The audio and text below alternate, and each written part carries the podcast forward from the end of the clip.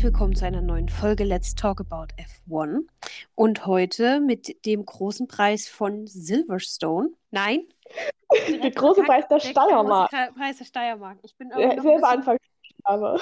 Ich bin schon noch ein bisschen äh, hängen geblieben in der letzten Woche. Es ist alles Europa. Richtig, wir gehen damit jetzt einfach mit. Fehler sind liebenswert. So. Ja. Ja, Österreich. Österreich war unterhaltsam. Besonders hatte ich das Gefühl, rings ums Feld mal wieder, rings um die Strecke.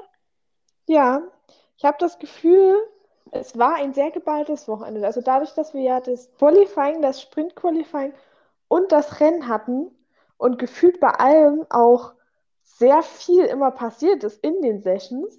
Ja. Aber trotzdem auch das Gefühl, dass neben der Strecke so viel passiert ist, war es gefühlt, gefühlt sehr viel Input dieses Wochenende. Ja, wobei ich tatsächlich sagen muss, also wir streiten uns immer ein bisschen über Sprint-Qualifying. Diese Woche fand ich es eigentlich ganz angenehm.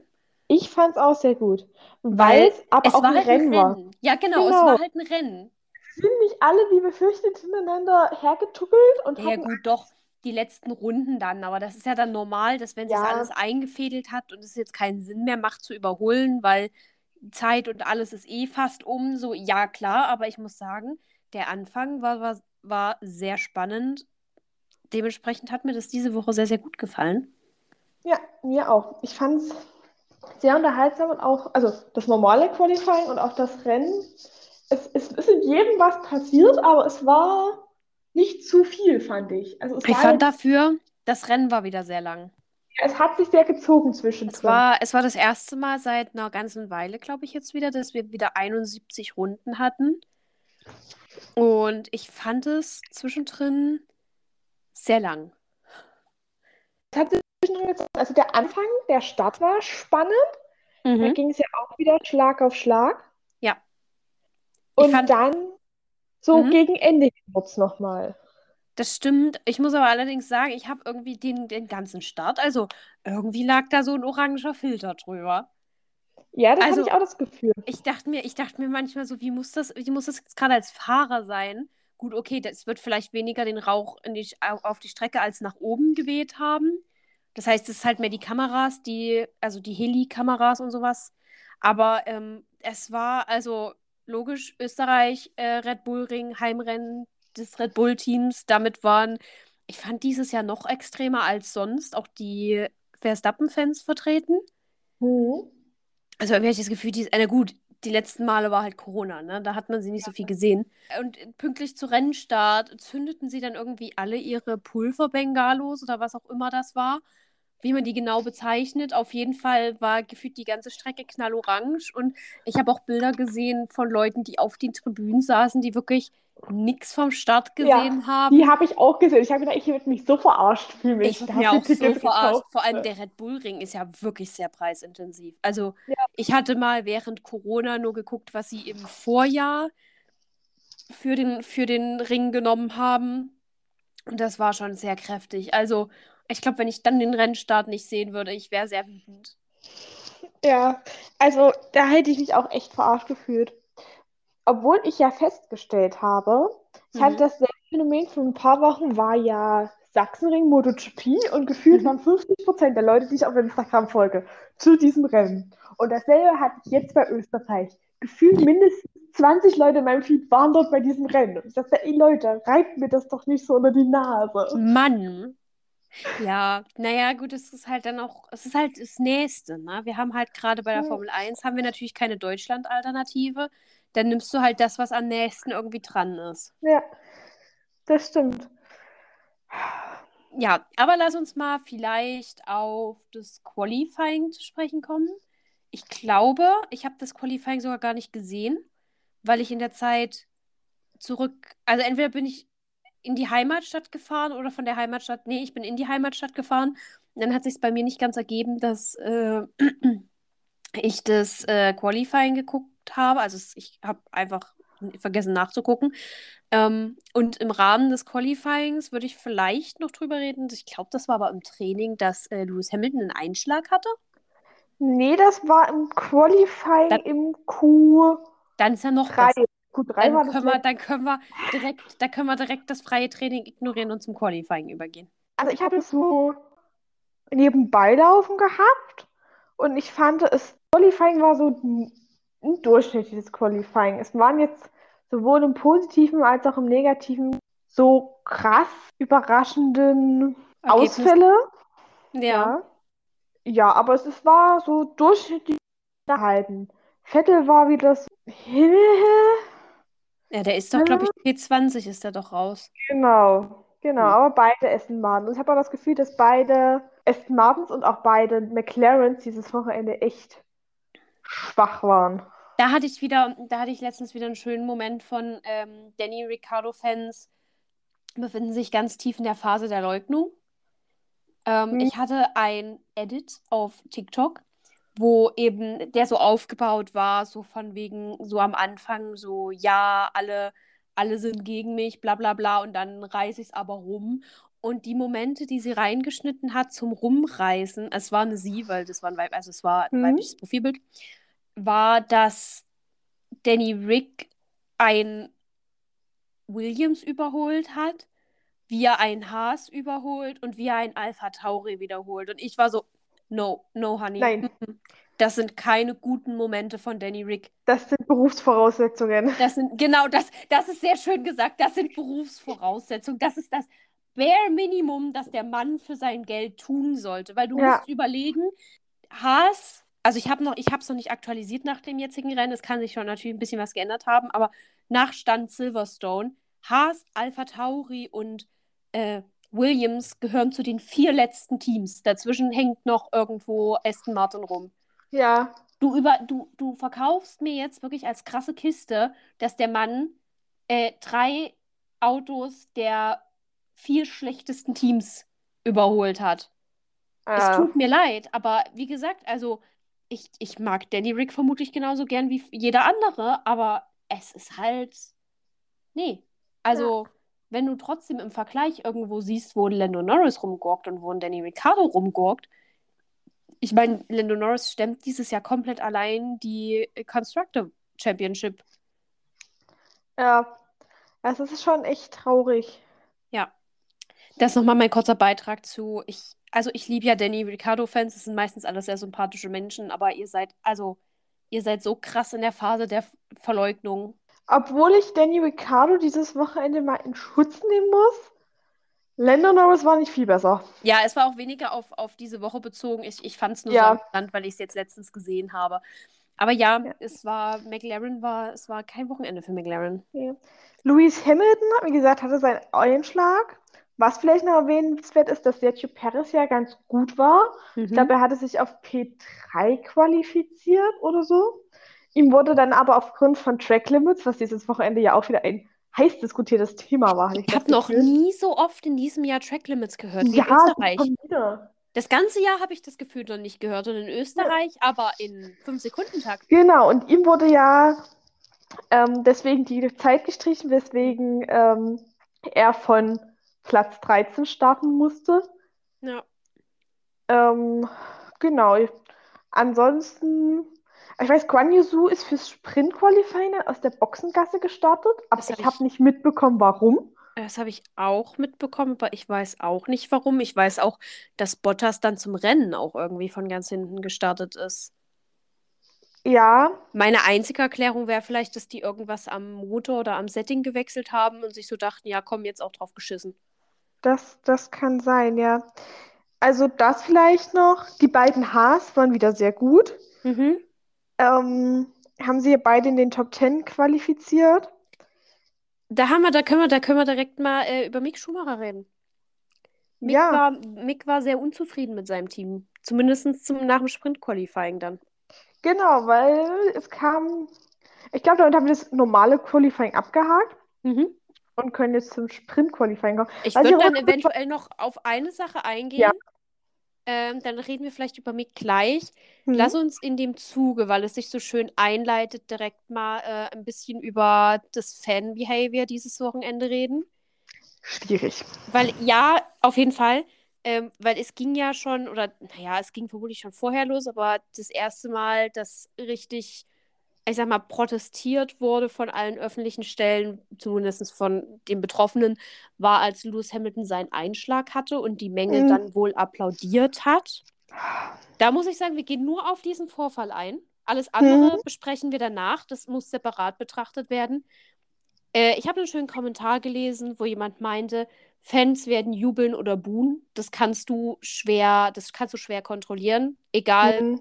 Ähm, und es wurde auch sehr oft unter seinem Statement, auch wenn er darauf hingewiesen hat, dass äh, es auch in Silverstone letztes Jahr nicht in Ordnung war, wurde eben auch sehr oft darauf verwiesen, dass genau das Gleiche durch seine Fans ebenfalls passiert.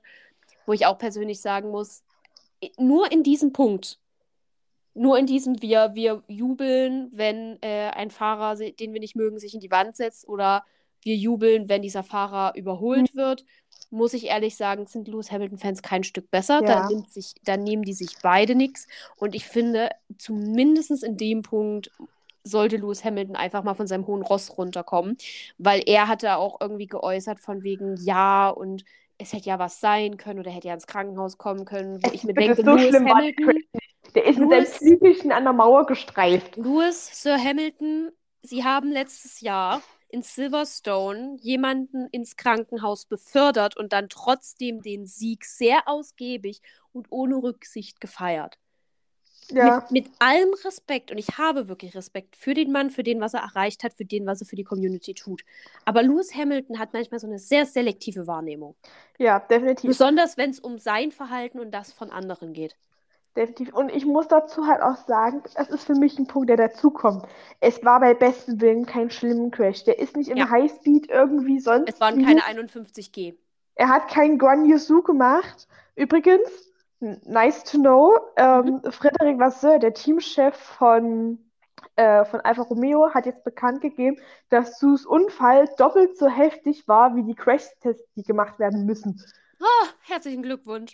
Ja, und, und, Da hat jemand sehr gute Arbeit am Halo geleistet. ja, und Lewis Hamilton ist halt wirklich ein bisschen vorne mit der Nase in die Wand gefahren, ist da selber ausgestiegen. Ja. wo ich sage, herzlichen, du, du wirst auch einen Fußballfan nicht davon abhalten können zu applaudieren, wenn dein eigenes Team den anderen fault. Oder wenn, oder wenn das Gegnerteam ein Eigentor schießt. Genau, das wird genauso passieren. Und ich sage, solange du absehen kannst, okay, es war nichts Schlimmes, wo ich sage, na komm, da bist du doch echt größer und musst halt einfach mal drüber stehen. Ja, vor allem, wenn man eben vergleicht, dass letztes Jahr in Silverstone bei einem sehr viel heftigeren Einschlag geklatscht wurde. Also Ja, es, es nimmt sich da wirklich nichts und ich finde, da muss man dann auch als Person äh, mit so einer Fanbase realistisch rangehen. Ähm, zu den nächsten Vorfällen, die es gab, es wurde vermeldet, dass es wohl mehrere Übergriffe auf Fans gab, sowohl verbal als auch körperlich. Es gab ähm, sexuelle Belästigung, es gab ähm, sexistische, homophobe und hm. rassistische Äußerungen, die wohl gegen Fans gefallen sind. Super schlimm, darf nicht vorkommen. Ich finde es auch sehr gut, dass da, also zumindest die großen drei, die sich da ausgesprochen haben, waren, also die ich gehört habe, waren jetzt Max, äh, Louis und Sepp. Also das habe ich zumindest mal so als Konglomerat irgendwo gesammelt gesehen. Äh, Sebastian Vettel meinte dann direkt, äh, für diese Menschen dürfe es, oder die, die müssten gesperrt werden, die dürften nicht die Chance bekommen, nochmal in einen Grand Prix zu gehen. Ich muss sagen, vor allem für Leute, die äh, Menschen dann irgendwie körperlich angreifen, gerade in Richtung Frauen, das ist etwas, da, dann hast du nichts auf einem Campingplatz zu suchen. ja, So, also als, als Mensch, der denkt, dass er da eine Frau begrapschen kann. Ja, auch zu den anderen äußeren, krass äh, Äußerungen, total uncool. Ähm, ganz viele, ganz viele äh, Leute in der Max-Community haben sich jetzt geäußert, wie schlimm sie das finden und dass sie das sehr schade finden, dass es natürlich jetzt wieder auf alle zurückfällt. ja, Ähm, was ich auch absolut verstehen kann, also mir geht es ja ähnlich, mir würde im Traum nicht einfallen, Lewis Hamilton rassistisch zu beleidigen, nur weil ich Max Verstappen-Fan bin. Und das ist, ich finde so ein Verhalten einfach unfassbar unschön. Es, es fällt vor allem auf äh, die, auf die komplette Fan-Community wieder zusammen. Andererseits muss man auch sagen, ich glaube, dass es A nicht nur in Österreich passiert und B nicht nur ähm, Dutch Orange Army oder äh, Max Verstappen-Fans sind. Ich glaube tatsächlich, dass gerade sexuelle Übergriffe auf solchen Grand Prix sehr oft vorkommen in einer in einem, einer, einem stark männerdominierten äh, Sport. Ja. Ähm, auch fansmäßig stark Männer dominiert. Und ich finde es einerseits sehr gut, dass darüber gesprochen wird. Ich finde es andererseits sehr schockierend, dass nicht schon viel, seit Jahren darüber geredet wird, weil eben auch bestätigt wurde, dass solche Sachen gerade in Österreich schon öfter vorgefallen sind. Hm. Deswegen, ich muss ehrlich sagen, mich hat es nicht schockiert, weil ich irgendwo davon ausgegangen bin, dass es passiert, auch wenn ich es nicht gut finde. Aber Ja. einfach, weil man so ein bisschen die menschliche Natur kennt.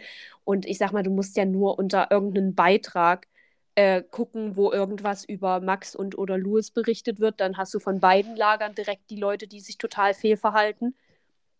Oder äh, unter einen Beitrag gucken, wo irgendwas mit Frauen in Kombination zu Motorsport erwähnt wird. Da hast du oft auch direkt die sexistischsten Kommentare, die du dir ausmalen kannst. Also dementsprechend, es hat mich jetzt nicht schockiert, dass es diese Vorfälle gab. Ich finde es schlimm, dass es sie gab, aber es, also schockiert ist für mich immer so, wenn es dich überrascht, weißt du? Ja. So. Also ich, ich finde, ich glaube, es gibt es auch nicht nur in Österreich, sondern überall. Ich glaube, das ist in Österreich jetzt auffallen, weil das, ich sag mal, es ist von der Mentalität her ein Land, wo du es nicht erwartest. ja, Und ich glaube, deswegen ist es nochmal anders aufgefallen und anders wahrgenommen worden und vielleicht auch extremer wahrgenommen worden. ja. Ähm, aber es klingt doof, wenn ich sage, ich finde es gut, dass es jetzt dadurch Aufmerksamkeit geworden, Nee, Aufmerksamkeit ja, auf jeden hat. Fall. Auf jeden Fall, nein, was sehr gut, dass jetzt darüber Ja. gesprochen wird. Ähm, ich finde es halt nur nicht schockierend, weil ich halt sage, Ja. mich überrascht diese News überhaupt nicht. Also ich hatte dir das geschrieben, es gab ja auch dieses Jahr sehr viele äh, Vorwürfe gegen verschiedene Festivals, dass es eben dort auch zu homophoben und sexistisch geprägten ähm, Übergriffen gekommen ist. Ich habe jetzt nur von homophob und sexistisch gehört. Es kann gut auch sein, dass es da auch rassistische Sachen gab. Ähm, möchte ich jetzt aber, habe ich jetzt im Notfall keine Belege. Und äh, auch da haben viele der Leute, die sich dazu geäußert haben, gesagt, das gibt es seit Jahren, das ist passiert seit Jahren und es wird nichts dagegen getan. Und ich hatte einem bei, bei dem Grand Prix jetzt so ein bisschen ein ähnliches Gefühl. Also so dieses, es passiert seit Jahren und es ist halt erst jetzt wird darauf aufmerksam gemacht. Aber ich finde es Ja. auf jeden Fall gut, dass auch ähm, Sky zumindest in den Vorberichten und ich glaube auch ein bisschen während des Rennens was dazu gesagt hat. Hm. Ähm, ich habe natürlich jetzt den Kommentar bei den Vorberichten nicht wortwörtlich. Da habe ich wieder gelesen, dass irgendwer mal es ein bisschen kritisch fand, dass sie das quasi so komplett äh, den Max Verstappen-Fans zugeschoben haben und das so ein bisschen verallgemeinert hätten. Aber wie gesagt, ich habe es nicht gesehen. Ich habe es gesehen, das Gefühl hat, also ich kann verstehen, wo es herkam, weil es halt mit vielen Orange Armies-Bildern oder gelegt worden ist. Wobei Mhm. ich andererseits sage, es sind in Österreich, ne, also ich sag mal, 80 Prozent der Bilder, die du dort aufnehmen kannst, sind halt zwangsläufig irgendwo Max Verstappen-Fans drauf. Ja, also am Ende des Tages, ich glaube, ich kann für den, für den Teil der Max-Fans mit einem gewissen Gehirn oder mit scheinbar überhaupt einem Gehirn äh, sagen, sowas würde uns nicht einfallen. Und es gibt tatsächlich auch Leute, die Max Verstappen gut finden, ohne Lewis Hamilton zu beleidigen. Also man sieht es ja auch an dem Podcast. Ich meine, ich übe auch meine Kritik, wenn ich finde, es gibt was, wenn ich aber das Gefühl habe, ich muss ihn loben, weil er wirklich ein gutes Wochenende hatte. Und das hatte er auch diese Woche. Also ich werde auch Lewis Hamilton Ja. diesen Podcast heute definitiv noch sehr loben, weil er war wirklich, er ist sehr gut gefahren. Ja, Ähm, natürlich ändert nichts dran, dass ich mir wünsche, dass zwei Red Bull auf dem Podium stehen, so. Aber Ja. äh, es, es, es sollte halt, also das ist halt immer das, wo ich ja auch immer so ein bisschen kritisch gegen Fußballfans bin, ne? Hm. Das ist so, das ist so Fußballfanverhalten. Also so von der schlimmsten Sorte. Das ist so Fußballfanverhalten von diesen angesoffenen Idioten, bei denen du dich echt unwohl fühlst, wenn du mit denen in einer Bahn bist. Ja. Das So. war ja auch der Vorschlag von, von Max Verstappen, der meinte, vielleicht sollte man einfach auf Rennstrecken ein allgemeines Alkoholkonsum Ja, ich fände gut. Einführen. Vor allem, wenn ich überlege, also wir waren ja bei der Formel E und ich hatte dort nie das Bedürfnis, irgendwie was zu saufen. Ich meine, klar, okay, Camping-Erfahrung und hier und da, aber zumindest, ich meine, Campingplätze kann man ja, sollen sie machen, aber zumindest Ich glaube, das ich weiß auch halt gar nicht, wie offiziell die Campingplätze zur Rennstrecke gehören oder ob Eben, man, das, ob das, halt wirst du noch halt schwer kontrollieren. Das wirst du halt schwer kontrollieren Ja. können. Aber dass du halt sagst, auf der Rennstrecke wird eben kein Alkohol mehr verkauft. Ja.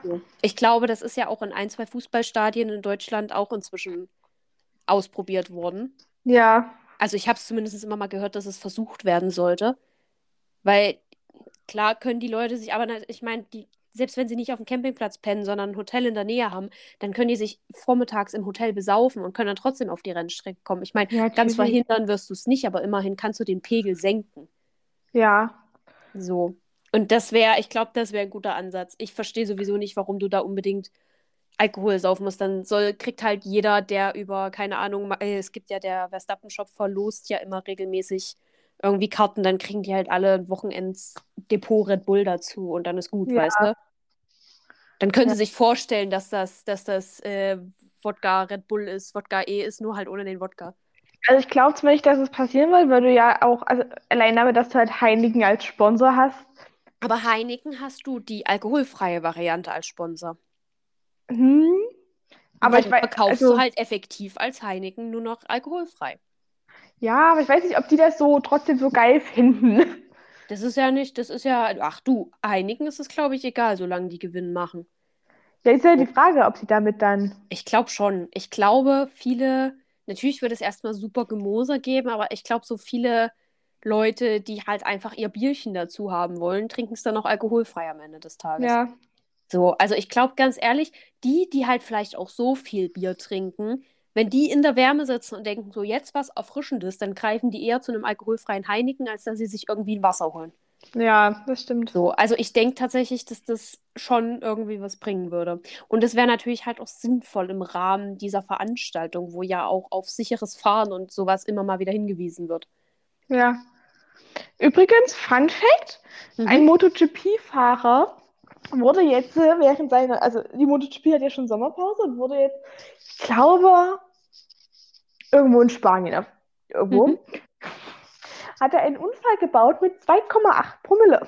Oh ja, sehr Im schön. Rahmen dessen habe ich wieder festgestellt, wie verrückt Motorsport ist. Du kannst mit 2,8 Promille deinen Führerschein entzogen bekommen, darfst aber trotzdem weiter hochmotorisierte Motorräder fahren. Ich möchte ganz kurz anmerken, dass Max Verstappen nicht mal seinen normalen Führerschein hatte, Ja. als er Formel 1 gefahren ist. Und zum Thema, wie verrückt Motorsport ist, ich möchte äh, gerne einen Nachtrag zu letzter Woche einschieben. Ich habe nämlich etwas gelernt.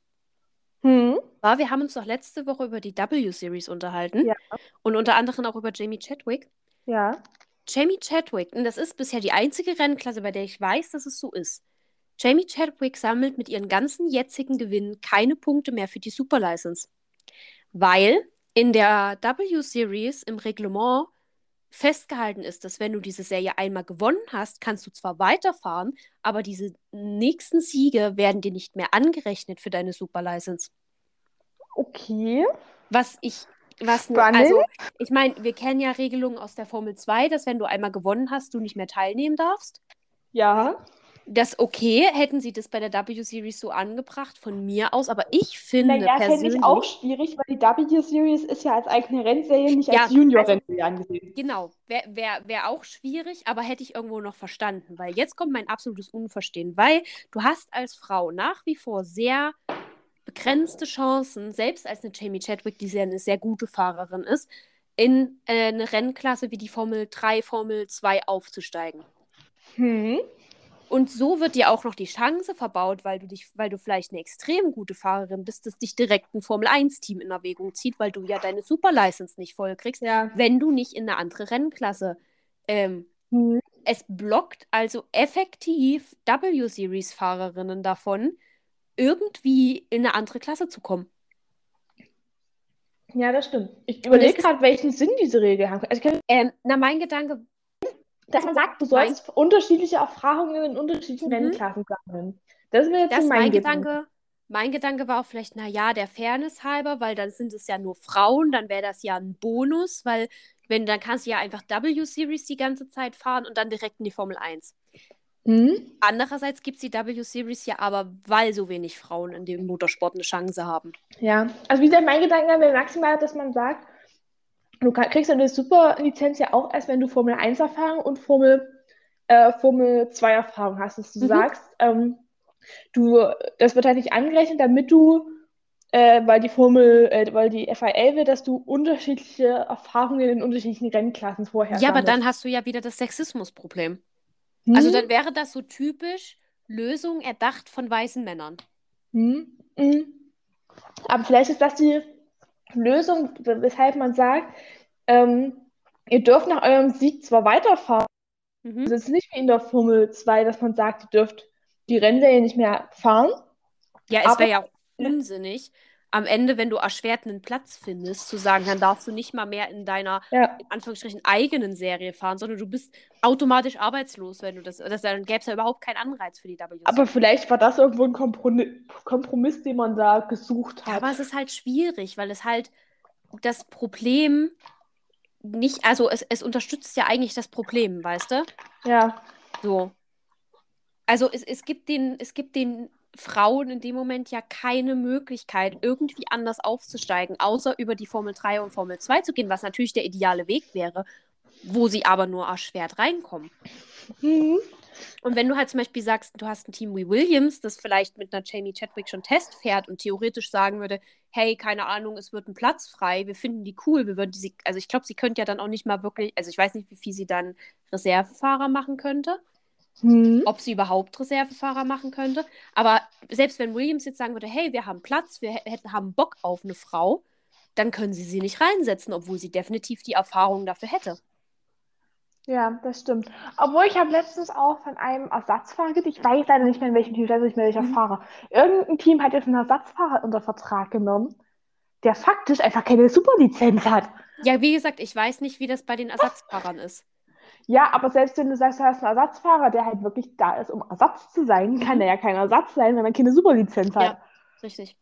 Also, Schwierig. Aber ja, also das wollte ich nochmal nachtragen, äh, weil wir letzte Woche drüber geredet haben und ich, äh, ich glaube, mehrere, also ein oder zwei Tage nach der Aufnahme diese Info von einem, auch einem erhalten habe, die sehr viel über ähm, Frauen im Motorsport aufklärt. Finde ich super interessant, weil ich, ich, ich verstehe nicht den Gedanken dahinter persönlich. Also ich verstehe, was du gesagt hast, verstehe ich irgendwo, was der Gedanke gewesen sein könnte, aber wenn man halt mal wirklich drüber nachdenkt, ist es halt überhaupt keine Lösung, sondern fördert einfach weiter das Problem. ja, klar. So, du bist dann am Ende verdammt für immer in dieser Serie zu fahren, wenn dich nicht zufällig gerade ein Formel-3-Team möchte. Ja, ich weiß eigentlich gar nicht, sammelst du eigentlich Superlizenzpunkte, wenn du in der Formel E fährst? Das wäre jetzt mal interessant. Eine gute Frage, weil es ja jetzt eine, also du sammelst auf jeden Fall in der Formel, ach, in der W-Series sammelst du ja auch bis zu deinem ersten Sieg super. Also ist ja nicht Mhm. so, dass du gar keine kriegst, sondern halt nur bis du das erste Mal äh, die, die Championship quasi gewonnen hast. Ja. Also könnte ich mir vorstellen, dadurch, dass die Formel E inzwischen ja auch in. Oder FIA brauchst du eine Superlizenz, um Formel E zu fahren? Nee, ich glaube nicht. Das kann ich mir nicht vorstellen. Ha.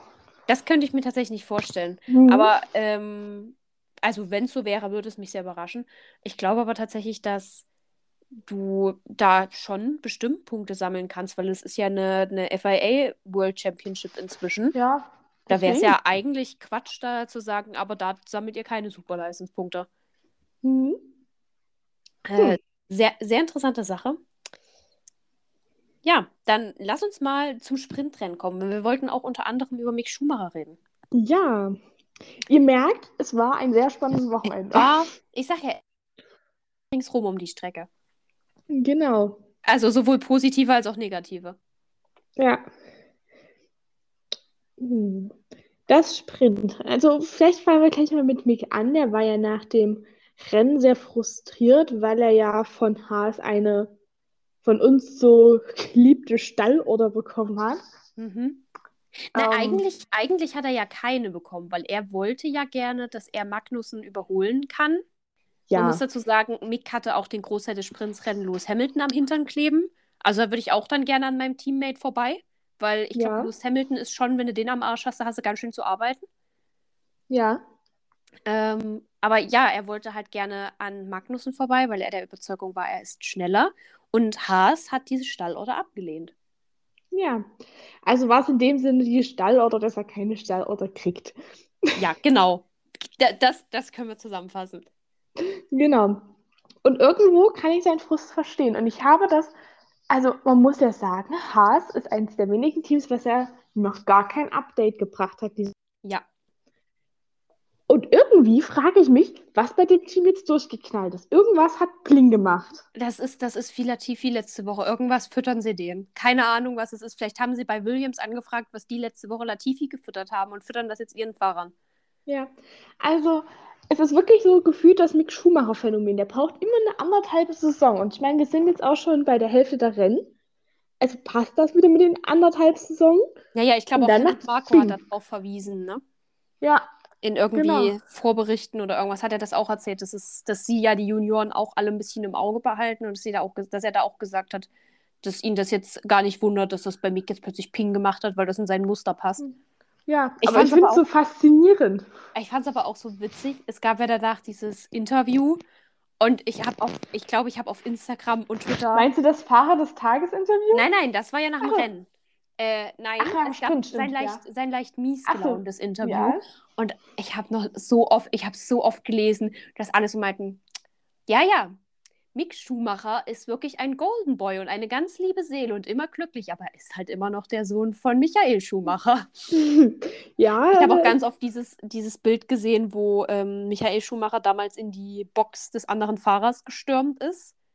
Ja. Ich weiß nicht, ob du das als Video kennst, wo er dann ganz eilig Helm und äh, seine Sturmhaube da Wo er dann von den Mechanikern zurückgehalten, zurückgehalten wird. Genau. Und das Mhm. haben ganz viele so die Gesichtsausdrücke nebeneinander gelegt. Und ja, doch, also ein angepisster sieht halt auch sehr aus wie ein angepisster Michael. Einfach den Gründen gegeben, dass Mick sowieso ziemlich nach seinem Vater schießt.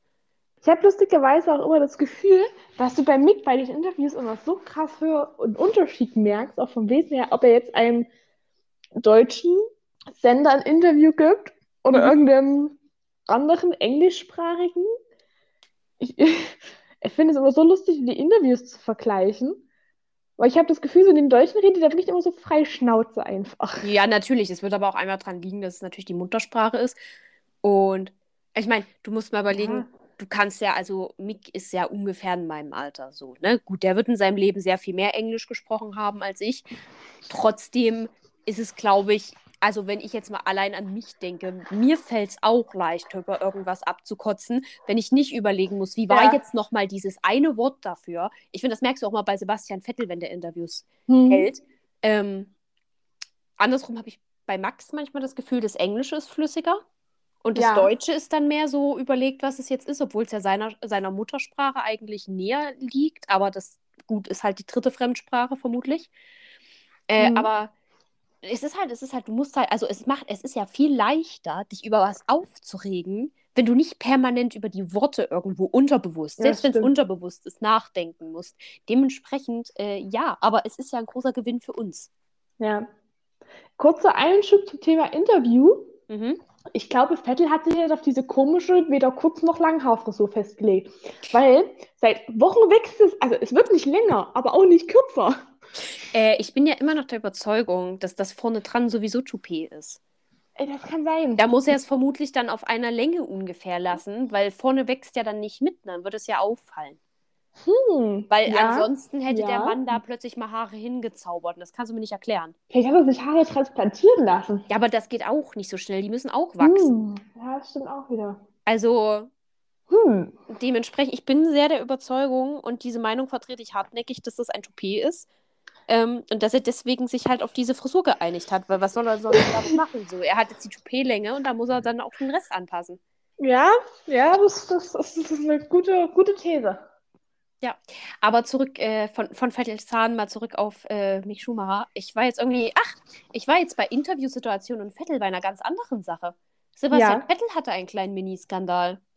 Ja. Beziehungsweise darf jetzt erstmal 25.000 Euro bezahlen. Nein, darf er nicht. Ach, muss er nicht mehr, aber er soll nein, 25.000 Das Euro ist ja, bezahlen. die Formel 1 hat ja dieses Wochenende eine neue Strafe erfunden. Mhm. Das sind Geldstrafen auf Bewährung.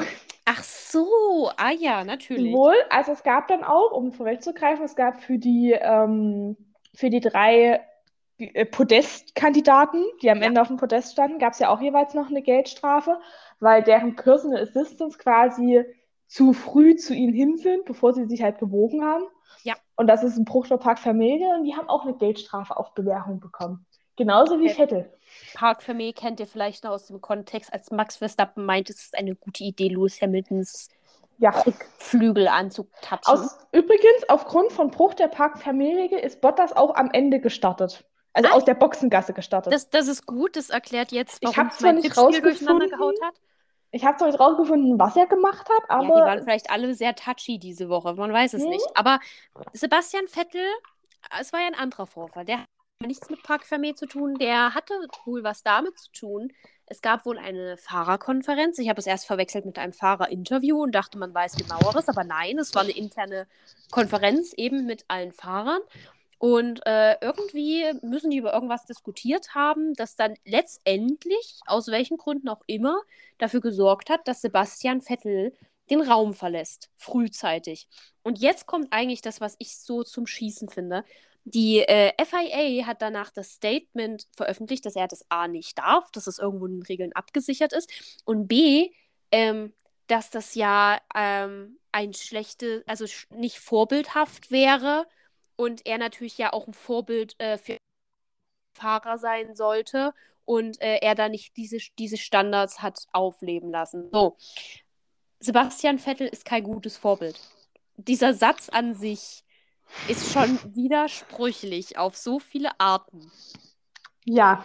Also wer auch immer den von den Pressesprechern gedroppt hat, der Typ tritt sich doch inzwischen selber in den Arsch. Wie er, also dafür wird er doch online gerade so verarscht die ganze Zeit, oder? Ja.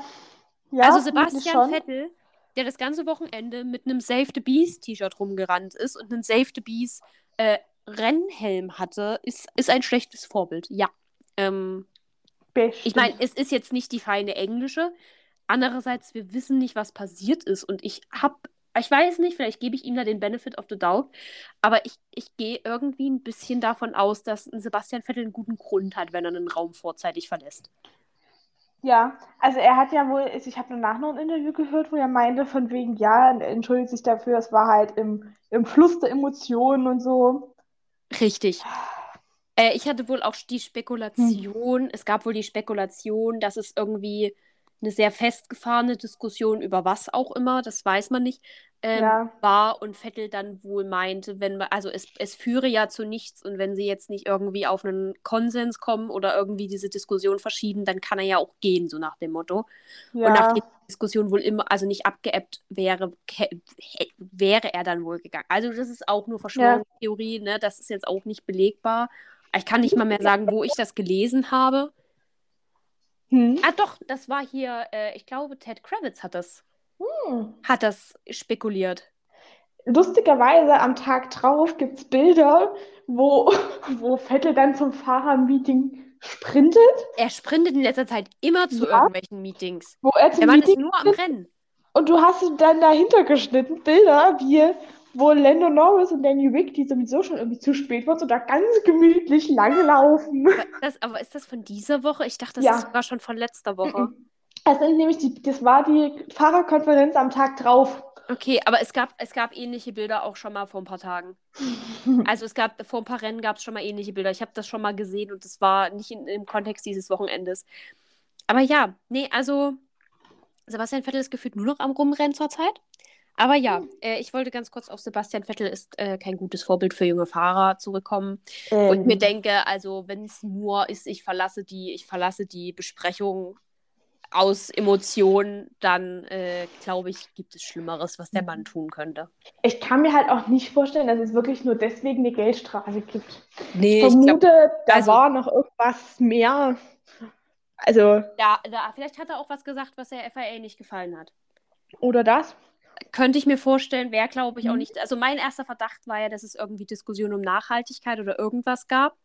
Naja, oder oder, irgendwelche es, Regelanpassungen oder um Rennkalender. Das kann ich Oder mir auch sehr das. gut vorstellen. oder das und dass ihm da wirklich, dass ihm da wirklich was gegen Strich gegangen ist und er da vielleicht auch was gesagt hat, was der FIA nicht gefallen hat. Wir wissen es Oder nicht. ging wieder um öffentliches Auftreten von wegen T-Shirts und sowas. Das kann ich Das, halt auch sehr ja, dann wäre dann wär ich ja auch gegangen. Aber äh, ja, das, also wissen wir, wir wissen es nicht genau. Ähm, wir können nur spekulieren.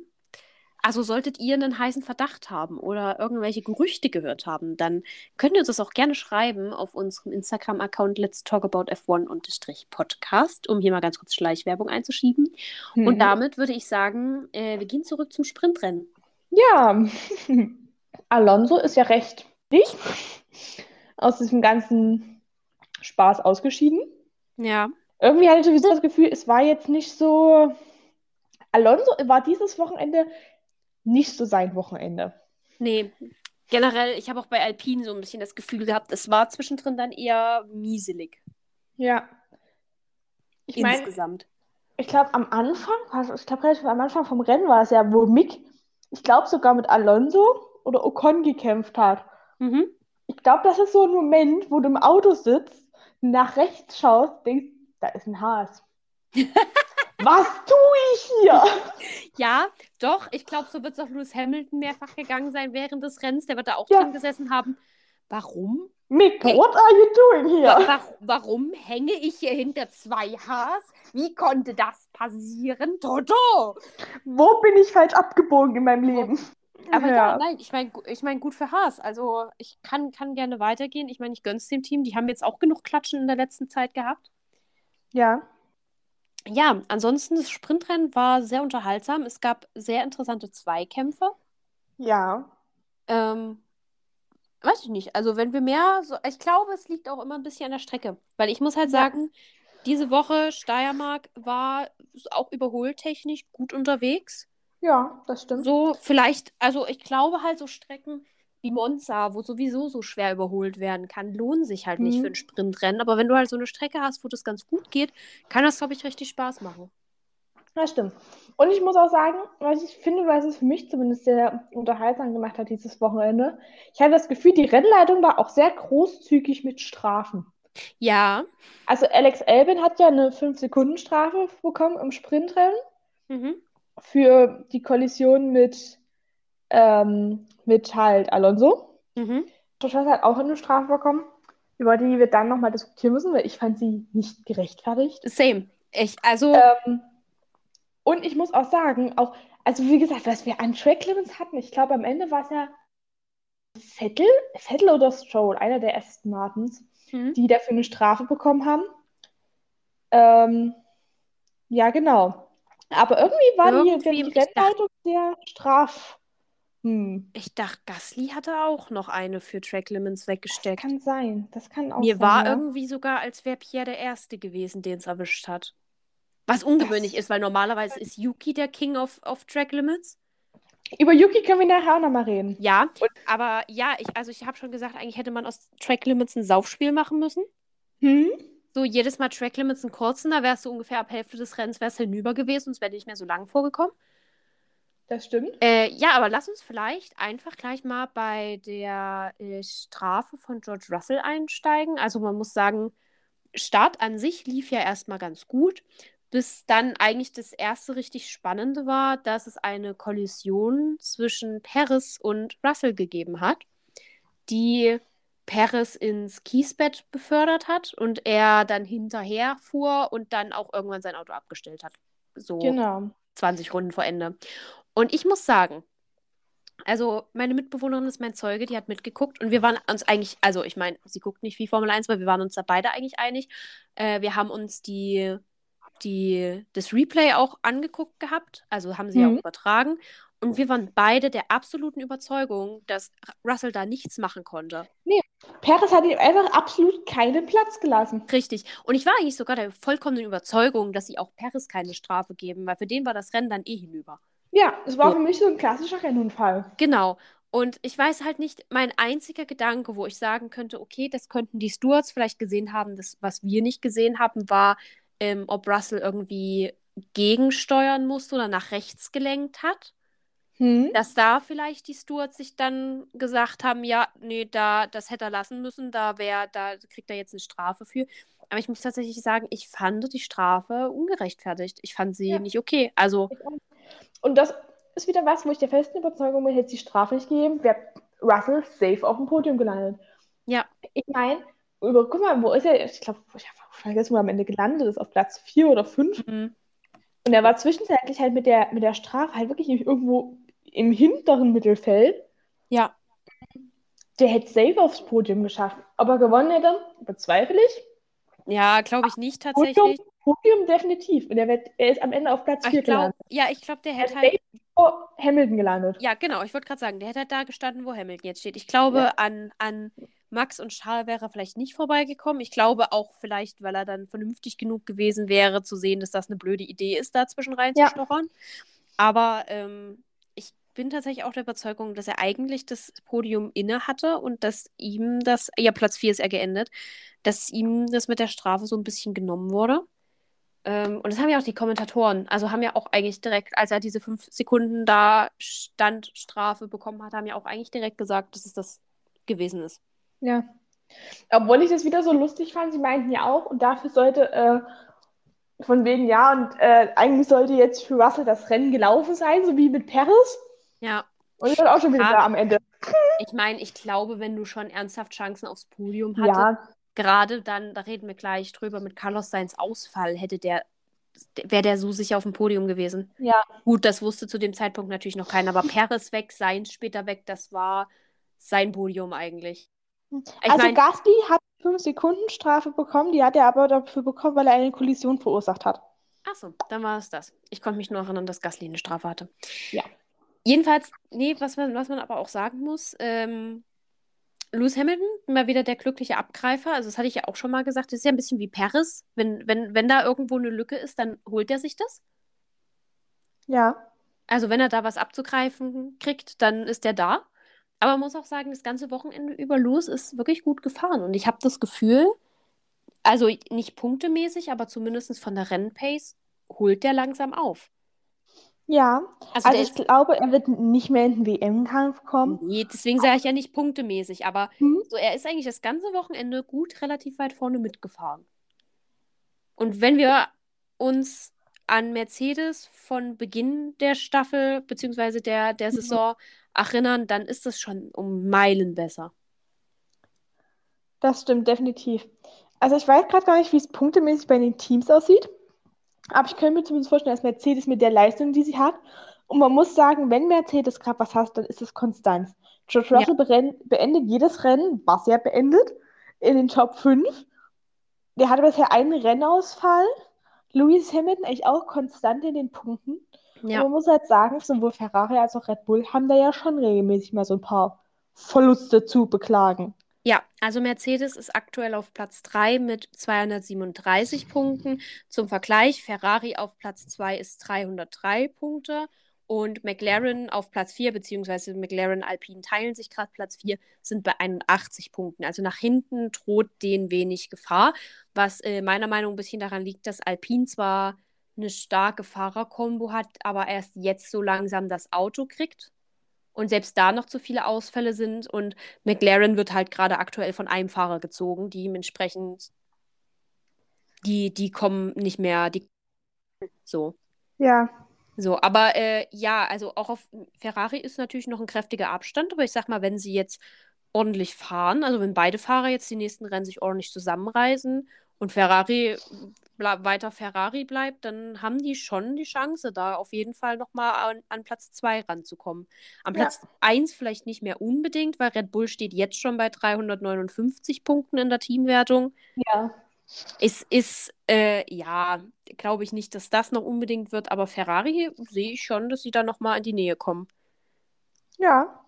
Ja, und auch George, George Russell hat äh, aktuell, ich glaube, fünf Punkte Unterschied zu Carlos Sainz. Also. Ja. Dementsprechend auch da nicht schlecht. Ja, fand ich ein sehr unfaires Urteil, persönlich. Ja. Ähm, hat auch, also wie gesagt, ich habe auch bisher noch keine vernünftige Erklärung von irgendwem dazu gehört, außer, also, außer das, was ich mir jetzt selber erkläre. Aber da, wie gesagt, da habe ich die Replays nicht genug beobachtet, mhm. als mir die Idee kam, da mal auf Lenk äh, aufs Lenkrad zu achten. Aber ja, fand ich sehr unfair für George Aber selbst wenn ich sage, wenn er rübergelenkt hat, ja. war er ja wirklich eigentlich schon in der Wand neben ihm. Also selbst ja. da muss er ja was tun, wenn du sagst, okay, wenn du nicht selber dein Auto in die Wand setzen willst, musst du halt irgendwann gegenlenken ab einem gewissen Richtig, Punkt. ich versuche mir nur irgendwie herzuleiten, wie die Stewards sich diese Entscheidung hergeleitet haben könnten. Ja. So. Also, das, und das ist halt das Einzige, wo ich sagen würde, würde ich als Rechtfertigung noch irgendwo vielleicht verstehen. So, dass man da sagt, so, nee. Andererseits, ähm, ja, genau, war das das. Dann lass uns mal über die zweite große Action noch reden.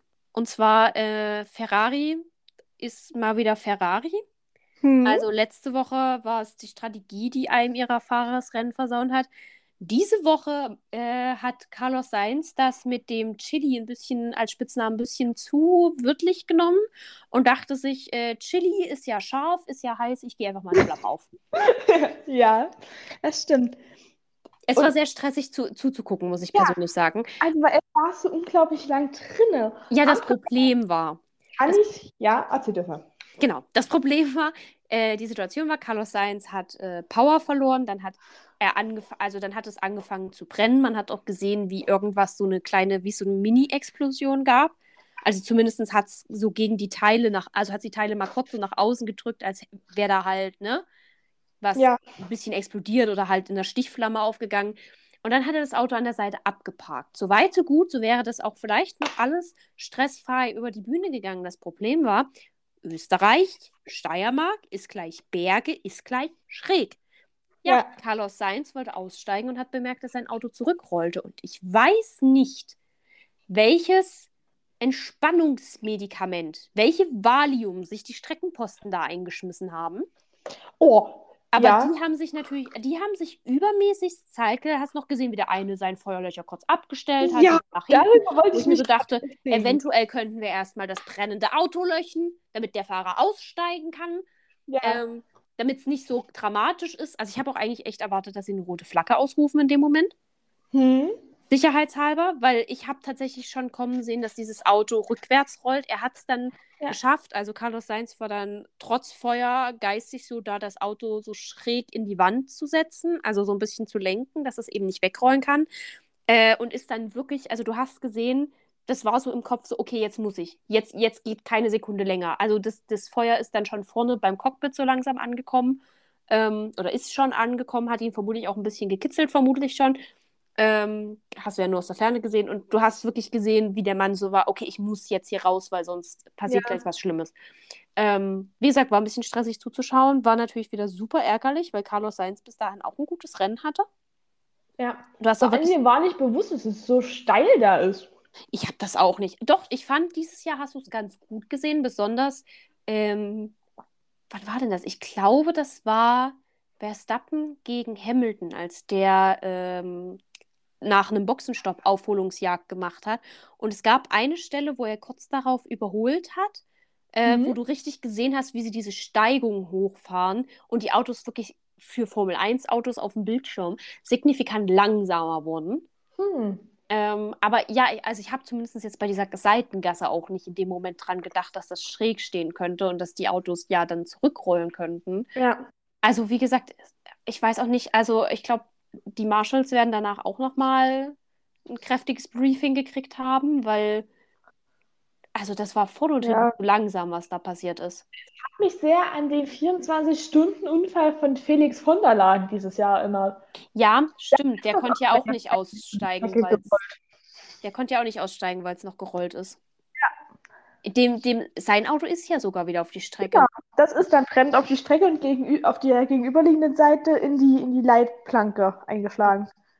Ja, also wie gesagt, ich hatte in dem Moment war ich auch so, okay, wäre ich jetzt, ich wäre ich jetzt Rennleiter, ich hätte erstmal direkt den rote Flaggenknopf ge ne, hm. gedrückt, bis das Auto steht und der Fahrer in Sicherheit ist, weil ja, am Ende des Tages lieber eine Minute in der Box gestanden und dann 10 Minutes Warning und rennen weiter und dafür ja. niemand von einem Auto erschlagen.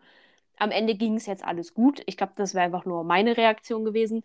Aber es Gefühlt haben sie auch schon wieder 70 Jahre für diese gelbe Flagge gebraucht. Oder? Es hat alles so lang. Oh. Schlimm. Also ich war auch, also gut natürlich, du hast halt noch mehr Kamerabilder gesehen, weil du, was ja am Anfang nur so eine winzig kleine Flagge war. Das war ja nicht so ein Feuerball wie bei Romain Grosjean damals, wo du davon ausgehen musst, dass was Schlimmes ist. So, und er hatte ja auch keine Kollision vorher. Aber ich war auch so, ich war auch so überrascht, wie lange da die Bilder noch drauf gehalten haben weil ich habe mich dann auch irgendwann nicht mehr drauf konzentriert, was macht der Fahrer da vorne. Ich habe noch gedacht, oh mein Gott, die Flammen sind vorm Cockpit. Hallo, Entschuldigung. Bitte, also passiert hier mal irgendwas. Ja. Ja. Also im ja, Sinne passiert hier was von wegen irgendein Streckenmarschall sprüht das Ding jetzt mal an. Hat. Hm? Am schlimmsten war ja der Typ, der das Ding wirklich wieder abgestellt hat. Ich habe ich es nicht verstanden. Also am Anfang war es ja noch ganz witzig, ne? Weil es war halt eine kleine Flamme. Das war mal noch okay. Und es rollte halt ein bisschen. Aber je mehr Feuer das war, desto mehr dachte ich so, was macht ihr da? Vor allem, es war ja direkt bei so einem Eingang. Also die waren ja wirklich nur um die Ecke, die mussten ja nur um die Ecke rennen. Ja. Es war ja eigentlich perfekt, also wirklich optimal geparkt. Es ging ja auch schnell wegzuräumen und alles. Aber es war, ja, war eine ganz schwierige Angelegenheit. Also ich glaube, die Streckenposten, natürlich hast du ja auch irgendwo ein bisschen menschliche Reaktion, aber so ein Patzer sollte da eigentlich nicht passieren, wenn es um Menschenleben geht am Ende des Tages. Und gut, ja, ne, ich mir tat Carlos Sainz sehr leid. Du hast gesehen, wie fertig der danach war. Ja. Ähm, ja, auch Ferrari, also die gerade gerade die Leute, die ihm nahe standen, da irgendwie in den Boxen, haben sich alle sehr geärgert. Und da ist, weißt du, Ferrari steht sich wieder selber im Weg. Die, die, Ja. das ist, das ist nicht, dass da irgendwie Red Bull der große Rivale wäre. Nee, die sind ja eigener größter Rivale. Ja. Es ging ja dann mit Leclerc noch weiter, der wohl meinte, sein, sein Gaspedal ähm, geht halt Verhält nicht mehr. komisch. Ja, Ja. also wenn ich es richtig verstanden habe, hat er halt irgendwo gehangen und ist quasi nicht mehr in die Ausgangslage zurück, Ja, genau. was auch immer. Und ähm, das waren für mich so die schlimmsten Runden, weil ich habe festgestellt, irgendwie habe ich mich zu so einem kleinen Leclerc-Fan entwickelt, wann auch immer das passiert ist. Ungefähr wie, wie bei mir damals, als ich dann irgendwann beschlossen habe, so, ich bin jetzt Max Verstappen-Fan. Ja, nee, ich habe hab gemerkt, nachdem George Russell nicht wirklich im Siege mitkämpft, muss ich mir Alternativen suchen. Ähm, so als Lie- Zweitlieblingsfahrer. Ja, Und du, wie gesagt, ich frage mich immer noch, ich, ich habe irgendwann, irgendwann, ich meine, das erste Jahr, das ich geguckt habe, also 2020, war ich ja wirklich komplett unparteiisch. Und dann irgendwann war das so, nö, also ich fände es jetzt schon gut, wenn Max gewinnt. So, Nee, aber Und ich habe festgestellt, wenn du, auf wenn du überlegst, Seiten musst du dich in diesem WM-Kampf stellen. Entweder auf Leclerc oder Verstappens Seite. äh, finde ich gar nicht, ich ich freue mich für beide. Aber Ja. So, wenn du in diesem Kampf siehst, du musst für irgendeinen, also ich muss für irgendeinen innerlich mitfiebern. Ich fieber für beide mit, weil ehrlich gesagt, na klar, freut es mich, wenn Max eine zweite Weltmeisterschaft fährt. Ich gehe schon irgendwo davon aus, dass es passiert, aber nicht wegen Leclercs Leistung, sondern einfach, weil Ferrari sich selber immer zu sehr reinpfuscht. Ja. Aber wenn Leclerc seine, Weltmeister eine Weltmeisterschaft holt, dann freue ich mich genauso. Also dann ist es für mich auch nicht enttäuschend, weil ich mir so denke, komm, Max hat noch so viele Chancen, eine Weltmeisterschaft zu fahren. Aber nein, das ist ja, das ist ja wie bei mir, dass ich dann irgendwann, ah, 2021 ging das irgendwann los und plötzlich habe ich zu Weihnachten haufenweise Max Verstappen Sachen geschenkt bekommen. So, das war Ja. einfach ein fließender Übergang. Vor allem, wenn du überlegst, ironischerweise, dass ich 2020 noch am ehesten zu Mercedes tendiert habe. Ja. Nee, auf jeden Fall, diese letzten Runden, ich habe so für Leclerc mitgefiebert. Ja, kann ich verstehen. So, so hoffentlich kommt er ins Ziel. Wobei ich dann auch, also Punkt 1, wobei ich dann aber auch das Gefühl hatte, von Verstappen kam dann nicht mehr wirklich Angriff. Also Ja. ich dachte dann so, ich habe noch bildlich, dass ich dachte so, ja, letzten fünf, vier Runden, da wird er jetzt bestimmt noch mal versuchen ranzukommen und irgendwie noch mal was zu reißen. Aber irgendwie war er dann auch ziemlich weit abgeschlagen. Ja, Ähm, wobei man ja sagen muss, für Red Bull kam ja, glaube ich, das Safety Car von Sainz ganz günstig. Nochmal Reifen wechseln, genauso wie halt auch Ferrari. Diesmal, diesmal Hm. haben sie Leclerc dann gepittet. Ja, ausnahmsweise mal. Ausnahms ausnahmsweise hat der, vermutlich haben sie sich Carlos, äh, Carlos Renningenieur gleich mit rangeholt.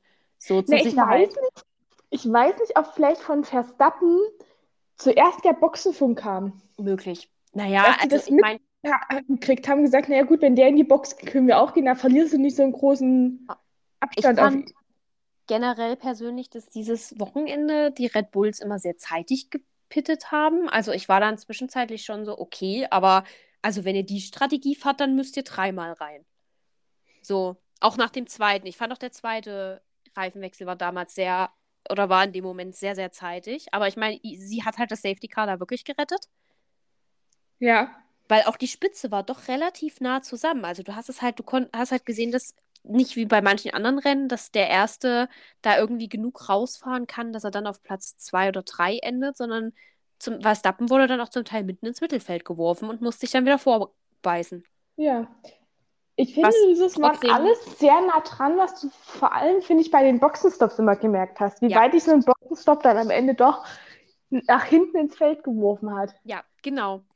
Deswegen, ne, aber finde finde ich gut, dass sie auch äh, Leclerc nochmal gepittet haben und am Ende des Tages, ganz ehrlich, Leclerc mal wieder Sieg, der brauchte das.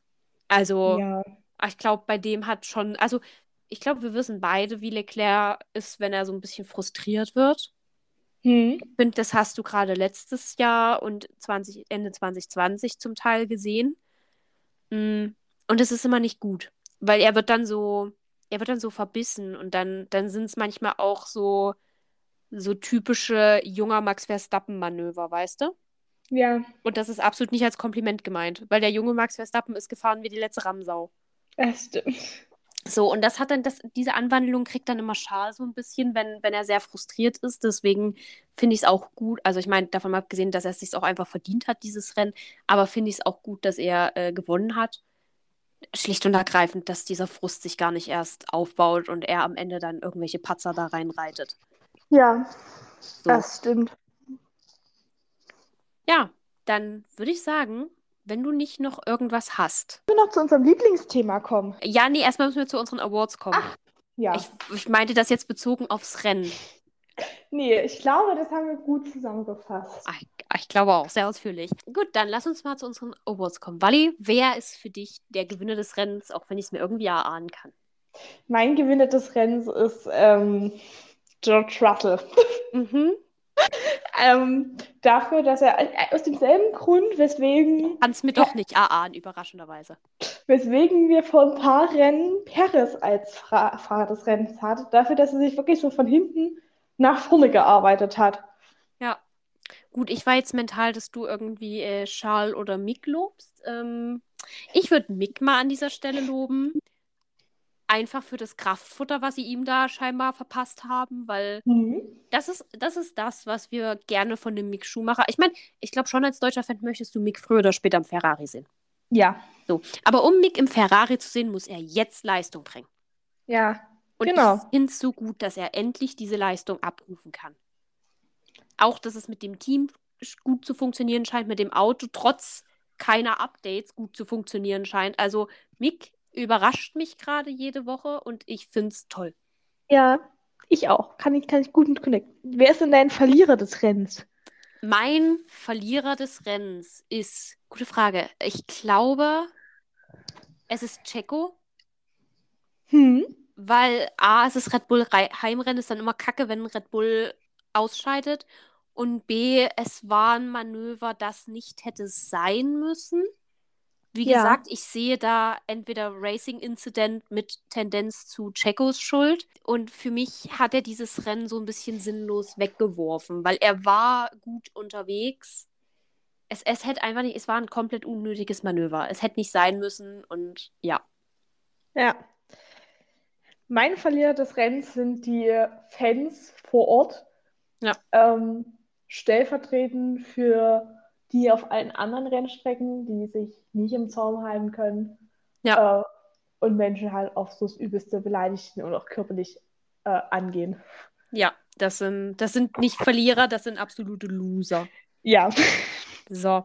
Und äh, unser, also ich würde mit dem Pechvogel mal anfangen, Hm? weil auch da habe ich das Gefühl, dass es sich überschneiden könnte. Dann möchte ich wenigstens die Erste sein, die es gesagt hat. Mein Pechvogel des Rennens ist Carlos Sainz. Ja, ich kann verstehen, warum. Begründung überfällig, hört euch die letzten zehn Minuten des Podcasts nochmal an. Ja.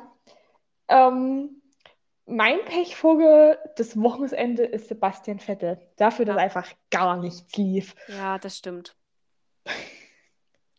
Apropos Sebastian Vettel, lass uns mal auf unser Lieblingsthema kommen und direkt mit Sebastian Vettel starten. Es gab, Ja. soweit ich weiß, drei Helmdesigne, vier? Was? Ja, warte, äh, ich habe mehrere. Ah, Also es gab Max auf jeden Fall, es, Es gab, gab- Vettel, es gab Perez. ja. Und ich glaube, es gab noch George. Es gab noch George. George? Das habe ich gar nicht George. mitbekommen. Ja, George, äh, red mal dann. Also, lass uns, lass uns. Ich würde, Max Ma- Helm mal ein bisschen außen vor nehmen, weil es ist der Helm, der auch geleakt worden ist. Ja, Und wir haben den ja damals schon sehr gelobt. genau. Es ist halt ein Deswegen- typischer Max Verstappen-Helm. Ja, aber ich finde es schön. Also, ich Ja. finde für, Also, für seine Verhältnisse doch sehr kreativ. ja, das Also im, stimmt. im, Also würde ich mir zu Hause hinstellen, kreativmäßigen. Ja, dann lass uns mal über Sebastian Vettel reden. Wir haben äh, einen Helm, klassisch mit, sein, mit seiner Deutschlandflagge darüber gezogen und ansonsten in schwarz-gelb gehalten, schwarz-gelb gestreift mit sehr vielen Bienen drauf, die alle die Nummer 5 tragen und auf dem Deckel sozusagen, also obendrauf auf dem Kopf, groß das Statement Save the Bees. Und ich glaube, wir haben letztes, wir hatten wir schon unseren Podcast das letzte Mal, als wir Steiermark gefahren sind? Äh, Ich weiß nein. Ja, Weil wir letztes der Jahr. Hälfte gefahren sind. Ah ja, letztes Jahr zum Steiermark Grand Prix hat Sebastian Vettel ähm, in einer Aktion mit mehreren Schulkindern ein Insektenhotel gebaut, das aussieht wie ein Aston Martin Rennwagen. Und dementsprechend ist natürlich Save the Bees wieder sehr on brand gewesen. Er meinte wohl auch, er war bei diesem Bienenhotel, bei diesem Insektenhotel und es muss wohl angebaut werden. Also er war wohl selber überrascht, wie gut das funktioniert hat. Oder wie gut Hm. das von der, von den Tieren angenommen wurde. Ähm, genau, und ich finde, es ist halt wichtige Message. Fun Fact, ich habe gelernt, dass vor allem die Wildbienen betroffen sind und nicht die Honigbienen. Deswegen Kinderinsektenhotels sind äh, sehr wichtig für Wildbienen und die brauchen wir. Hm. Ich gucke einen TikTok-Kanal, der mich sehr viel über Bienen aufklärt. Ich habe eine sehr Ja, merkwürdige. Faszination zu Bienen. Wenn ich irgendwann mal meine eine, eigene Bienenkiste habe, sollte sich niemand mehr verwundern. Ich weiß nicht, Bienen, sind komplett mein geworden. Ja, finde ich, ich finde äh, Aktivismus, wie gesagt, ja immer gut und ich mag irgendwie, ich finde das Design irgendwie so süß. Ja, ich auch. Ich finde es auch- schlicht und süß. Ich finde auch, er hätte das T-Shirt irgendwo verkaufen sollen, um das Geld dann, keine Ja. Ahnung, an irgendeine Wildlife-Dings zu spenden, weil ich hätte es mir gekauft. Ja, Ich fand auch. dieses fand- T-Shirt, er hatte, er hat ja dieses T-Shirt mit dieser fetten Biene hinten drauf, glaube ich. Ja, Also ich fand, es war so schön. Es hat mir so gut Ja. gefallen. Ich, ich hätte es getragen. Vor allem für den guten Zweck. Ähm, dementsprechend, äh, ja, ich würde dem einfach eine 10 von 10 geben, weil das ist Ich auch. Aktivismus. Es ist Bienen, Message mag Bienen. 10 von 10. Ja, und es ist ein süßes Design noch dazu. Ja. Und Bienen. Wie oft habe ich im letzten Satz Bienen gesagt? Bienen. Dann haben wir Checo Perez. Ja. Und Checo ist tatsächlich, es ist sehr simpel, aber es ist halt in, es ist halt, also obendrauf ist die mexikanische Flagge, as always, an der Seite wie immer die großen Bullen. Und dann hast du ähm, ein rot-weiß gehaltenes Design, was natürlich on brand ist für Österreich. Hm. Äh, ich erkenne nicht ganz hin, also ich erkenne nicht, ob es einfach nur ein Muster sein soll oder ob es was darstellen soll hinten drauf. Das sind die Bullen, glaube ich. Das ist Oder? ja dieser Metallbullen, der vorm Dings Ja, ne, steht. ja, ja, genau. Das kann das sein, sind dass das der. Das kann gut sein, dass das die Bullen. Also ich finde es auf jeden Fall ein hübsches Design.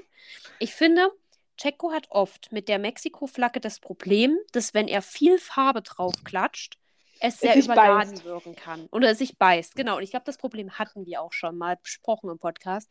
Ich finde, dadurch, dass Weiß-Rot sowieso schon in der Fa äh, Flagge vorhanden ist, finde ich es hier gar nicht.